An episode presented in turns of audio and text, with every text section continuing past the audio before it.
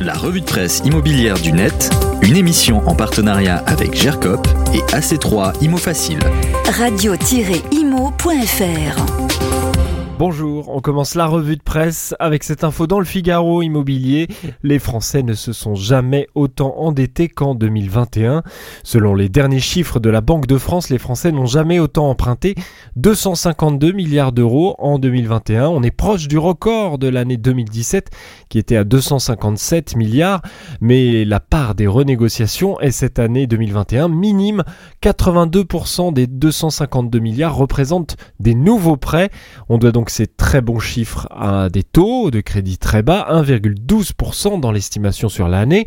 Par conséquent, les renégociations sont très faibles dans la part des crédits accordés, mais l'intérêt pour les crédits est à son paroxysme. Les Français veulent acheter. À observer maintenant l'évolution en 2022 des chiffres avec une année particulière, année électorale, année aussi où le Haut Conseil pour la stabilité financière resserre les conditions d'accès au crédit.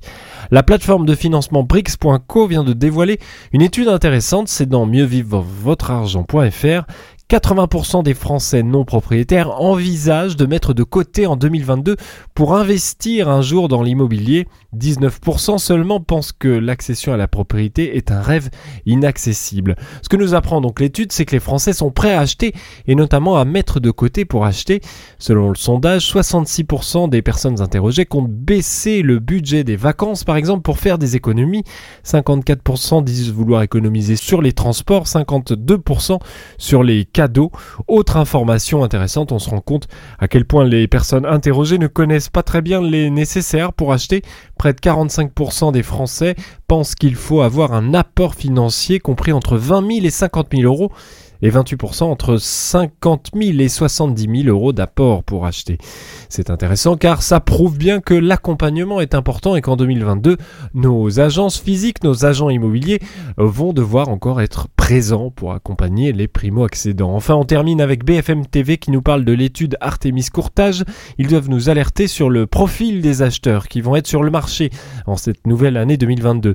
Le profil des acheteurs qui vont pouvoir même se permettre d'être sur le marché car euh, vous le savez, les conditions se resserrent et donc on observe chez Artemis un vieillissement des populations qui peuvent acheter. En 2020, les 30-34 ans représentaient 32% des dossiers. En 2021, ils ne représentent plus que 25%. Autre donnée intéressante, les primo-accédants, 44% des dossiers en 2020 40% en 2021. L'analyse est simple, ce sont les conséquences directes des mesures du Haut Conseil pour la stabilité financière, endettement impossible au-delà de 35% et durée des crédits très surveillés. Enfin, dernier chiffre intéressant, encore une fois, il raconte l'âge des acquéreurs dans cette étude d'Artemis. Les demandes de simulation ont fait un bond en région Bretagne, plus 41%. À l'inverse, en Île-de-France, on a la région la moins dynamique. Si on regarde maintenant l'âge moyen des habitants, on constate cette bascule vers des acheteurs plus âgés. C'est 43 ans en Bretagne contre 38 ans en Ile-de-France. Vous retrouvez tous les liens sur notre podcast sur le site de Radio Imo. La revue de presse immobilière du net, une émission en partenariat avec GERCOP et AC3 Imo Facile. Radio-imo.fr